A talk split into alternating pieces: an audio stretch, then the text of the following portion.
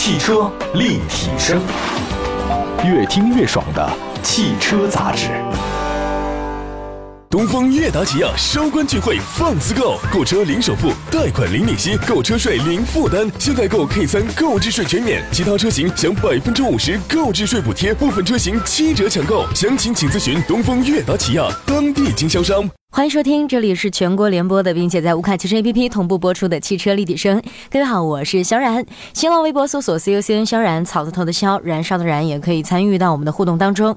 今天做客我们直播间的是我们的小峰老师，要主要跟大家谈的这个话题是中国的车市为什么这么惨。听到这个题目啊。可能很多人就觉得，哎，这个形容的好像太贴切了一点儿啊。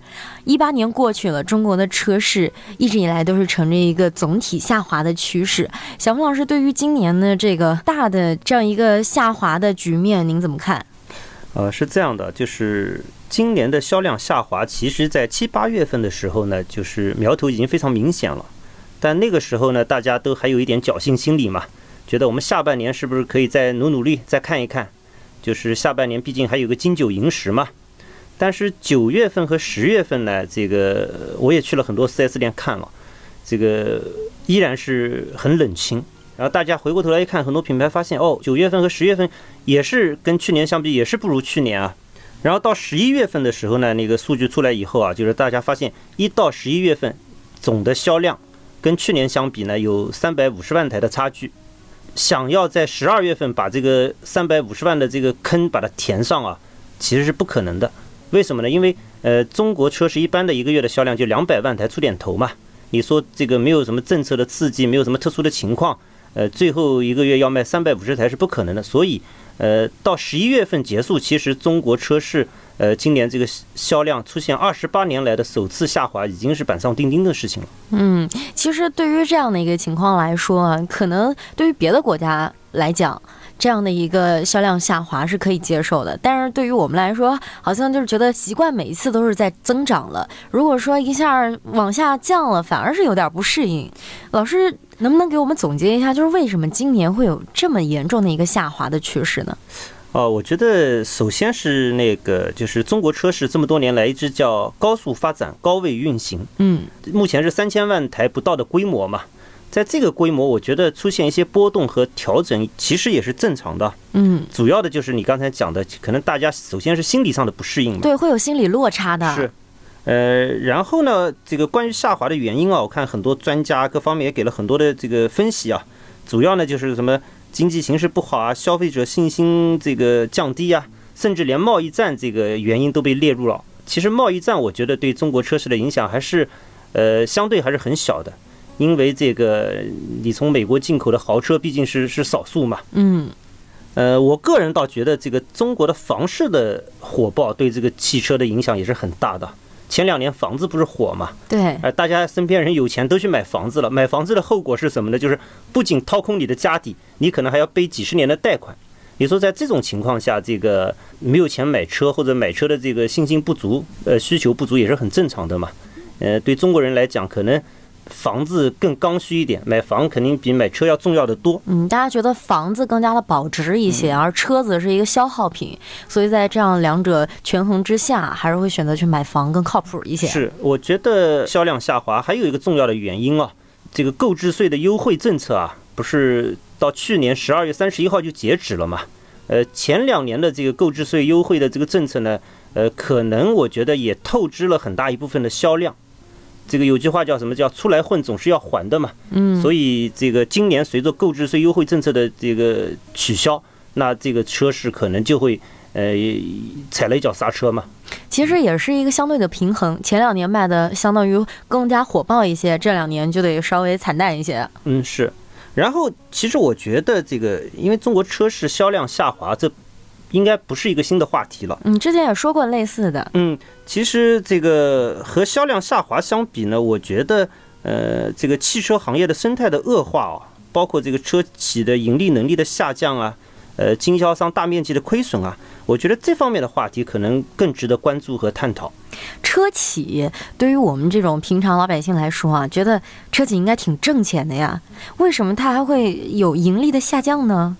哎，你车卖不好了，然后你的终端的价格要下降嘛，就是利润的水平肯定会下降嘛。啊，就是如果说这个卖车卖的少了，然后这个价格又划水了，就越来越少，卖的越来越差。嗯，是啊，就是单车利润低的话，那你总的利润肯定就会少了嘛。嗯，就是每台车赚一点钱，车的这个总销量又低，日子就逐渐的过不下去了。萧然还是这个比较乐观的，就是嗯其实、呃，现在有很多人还觉得这个卖车是挣钱的，是吧？嗯，其实现在就是大部分的这个车型啊，呃，都是在亏本在卖，就卖一台亏一台。那为什么还要去卖呢？哎，因为中国是这样的，中国是这个，因为经销商跟厂商的关系，可能在全世界范围内也是比较特殊的。在中国，就是这个厂商，就是主机厂的这个呃话语权非常大，然后这个呃非常强势。呃，他们的这个模式是什么呢？就是说每年我主机厂我定好了，我这个主机厂我今年要销一百万台车，是吧？然后给每家 4S 店下任务，你家一年销两千台，你家一年三千台，然后根据这个任务，然后经销商去经销商去卖。你如果说没有完成我的指标，那你的这个什么返利呀、你的其他的这个很多的优惠政策啊，你都享受不到。这个主机厂呢，会通过这种方式呢，呃，就是这个呃叫深度锁定经销商。也就是说，拿这个东西去制约经销商。是如果卖的越多，你才能挣的越多，要不然你卖不出去，我也让你日子不好过呃是，啊，是这么一个道理啊。那今天怎么会想到继续把这个话题拿出来说呢？其实我们之前探讨为什么这两年这个车市并不景气，已经说过了一两期节目了。啊，今天是两个原因啊。第一个呢，我觉得我们今天呃中国车市下滑这个话题只是一个引子，我们更想探讨的是什么呢？探讨的是中国汽车行业的这个环境为什么会恶化。呃，另外一个直接的原因是什么呢？是因为前两天我正好在朋友圈看到一篇文章，呃，我我我非常想和大家分享一下啊。这是什么样一个文章呢？这篇文章的作者是一位车企的前总经理啊，然后二零一七年离职了，呃，目前是京东商城的 CEO 嘛，叫李海港。我为什么说他的这个文章非常有有有见地、有代表性呢？因为他原来在主机厂待过，所以他对这个行业什么事儿他门清。然后第二个呢，他现在又离开主机厂了，所以呃，可能有些嗯别人不不好讲的话，他现在也可以讲。他的这篇文章的题目呢叫冬夜来电，呃，写给二零一九年的汽车市场，呃，我们很多汽车圈的人都关注了。为什么写这篇文章？这个李海港也介绍了，他说主要的是什么呢？是一个前 4S 店的总经理，呃，喝多了，然后深夜给他打电话诉苦，说这个二零一八年，呃，又苦又累，最后还这个店还亏了五百万。然后据李海港讲呢，说这个人，呃，能力很强，然后他对他的印象很深。呃，所以呢，就是说他的这个亏损可能不是说经营本身的问题啊，更多的可能原因在于中国这个整个汽车市场的大势不好，或者说这个行业的这个呃生态比较糟糕。就是这么一个能力很强的总经理，你说二零一八年也摆脱不了这个亏损的命运啊。所以说，我觉得这个总经理或者说这家店啊，也是这个中国车市在二零一八年的一个缩影吧。辛辛苦苦拼了一年，竟然还亏了五百万，像这样的一个形态是一个比较常见的情况吗？嗯，呃，很多 4S 店现在都是这样。那为什么会这么惨呢？今年？呃，我觉得主要还是产能过剩，然后呃需求端在萎缩，就供大于求嘛。你像大部分经销商现在都是在亏本卖车，卖一台就就就赔一台，所以现在不是也有很多人经常找我们买车嘛？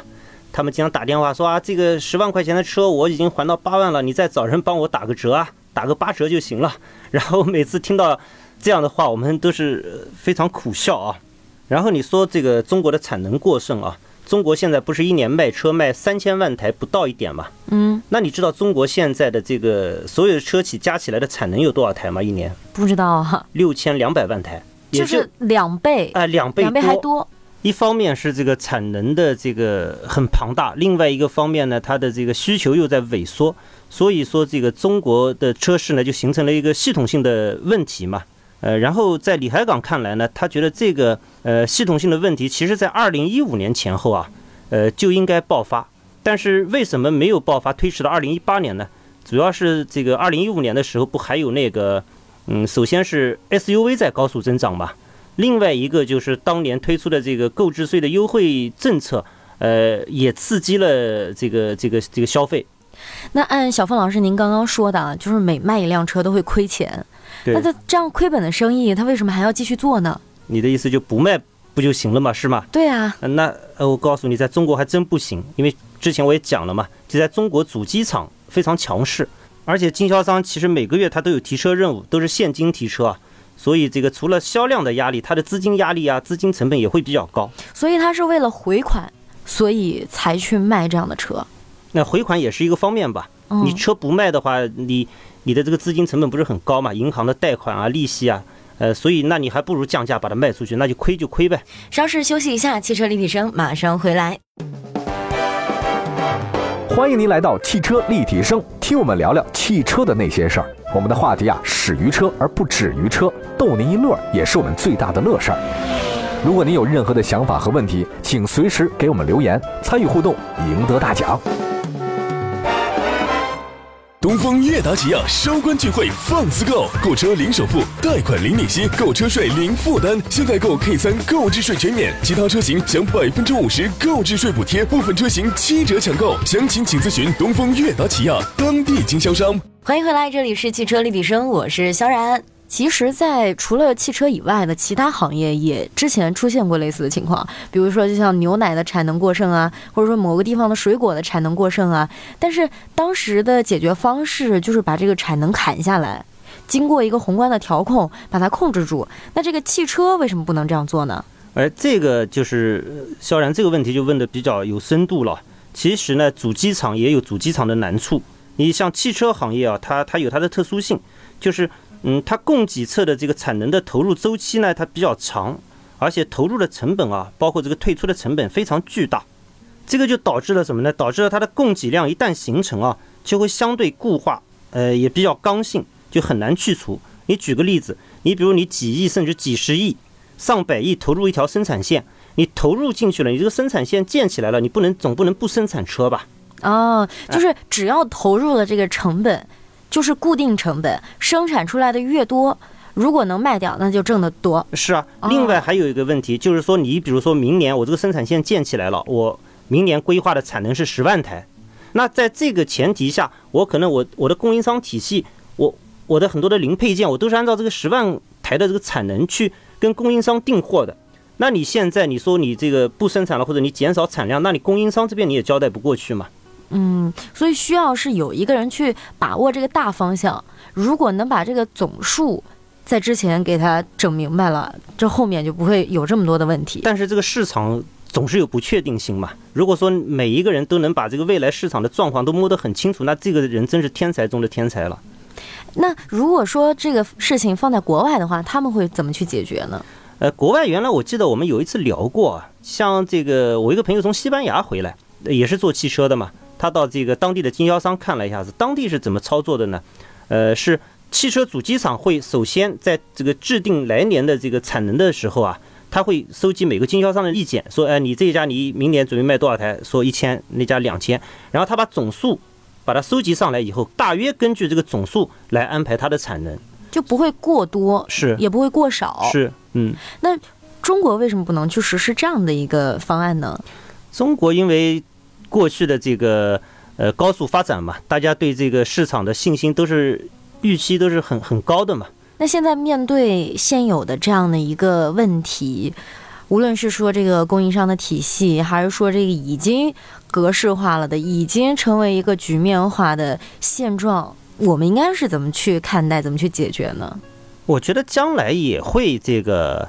呃，往国外的一些模式上去去靠啊，也就像我们刚才讲的西班牙的那种模式，呃，我们以后的主机厂可能在呃排产的时候，在规划来年产能的时候，也会更多的尊重经销商的意见，但目前还没有到这一步。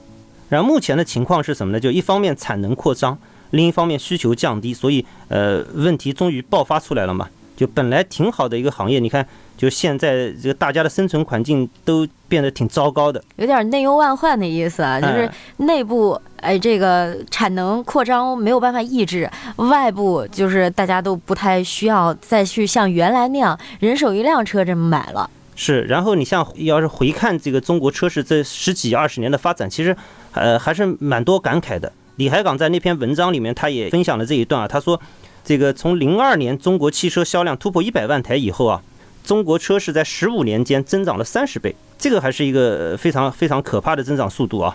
汽车行业本身就是一个体量巨大的行业，然后又又有这么快的这个速度在高速发展。所以就是吸引了很多的资本以及这个产能的扩张啊。在过去十五年呢，这个李海港总结，这个供求关系其实主要分为三个阶段。第一个阶段就是呃供给追赶需求的阶段，就是主要的特点是产品供不应求。然后第二个阶段呢，就是供给和需求达到了动态的平衡。这个阶段的特点就是出现了局部的价格战，然后渠道呢在选择性的扩张。第三个阶段也是重点啊，就是我们现在所处的这个阶段，就是供大于求的阶段，特点就是全面的价格战，然后库存高企，主机厂和渠道的这个盈利性急剧下降，呃，并且还在出现一些分化嘛，就是呃有些这个支持不了的这个 4S 店很很可能就会死掉。就有点像什么之前的股市，大家纷纷都开始割肉，想要出来。但是呢，为了这个把手上的这些产品全部卖出去，去折现、去变现，然后大家都不停的在打价格战，然后这个价格战就越打越低，手上的东西就越来越不值钱。是啊，你像一旦供求平衡这个失去平衡的话，呃，所有的品牌它都会按照这个比较极端、比较野蛮的这种方式去争夺这个既有的存量客户嘛。那小峰老师，我们刚刚说了这么多，都是跟这个经济、跟车价、跟这个整体形势有关的。您觉得这个中国的整体车市会缓过来吗？呃，你说就是首先说这个二零一九年的销量或者厂商的生存环境，对，这是会不会好转？是吧？这是我们当前马上就要面临的一个问题。呃，就是我刚才谈到那篇文章啊，就李海港的观点，他觉得，呃，二零一九年的市场呢，首先供给侧会有有一点变化，为什么呢？就是呃。大多数主机厂经过了这个二零一八年的痛苦之后啊，他们在编制二零一九年的产销计划的时候呢，呃，可能就会相对更理性一点，呃，对这个销量的增长啊，它就不会有那么高的这个预期，可能一些呃相对弱势的品牌甚至可能会这个让产能放空。为什么呢？因为如果你生产你的这个成本可能比你这个放空的成本更高，那不如就少生产一点了。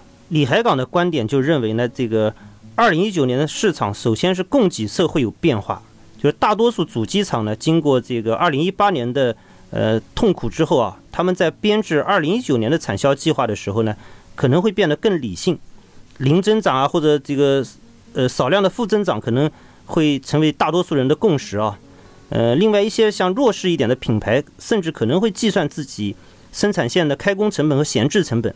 如果说闲置成本低于这个开工成本，那干脆就可能会让生产线呃闲置，呃，因此总的判断呢，就是二零一九年，嗯，供给端的这个总量，也就是产能，呃，会大幅度调减。但是这个我觉得供给端会更理性，但是我觉得不确定性主要是在需求端，呃，看经济形势以及老百姓的信心消费指数，个人在这方面还是蛮不乐观的。呃，其实不仅二零一八年，在之前主机厂盈利能力下降啊，呃，经销商亏损啊，就是一个比较常见的现象，只不过是二零一八年更严重。嗯，今年其实总结一下，集中的问题就是有点外忧内患的意思。在产能过剩的情况下呢，需求又不断的在降低，再加上大家每一个品牌、每一家汽车厂商都在做价格战，导致这个产品的实力也不停的在往下缩水。也希望二零一八年结束之后的二零一九年会是一个很好的开端。希望二零一九年中国的汽车行业能朝着更好的方向去发展吧。以上就是今天的汽车立体。感谢各位的收听，我们下期再见。东风悦达起亚收官聚会放肆购，购车零首付，贷款零利息，购车税零负担。现在购 K 三购置税全免，其他车型享百分之五十购置税补贴，部分车型七折抢购。详情请咨询东风悦达起亚当地经销商。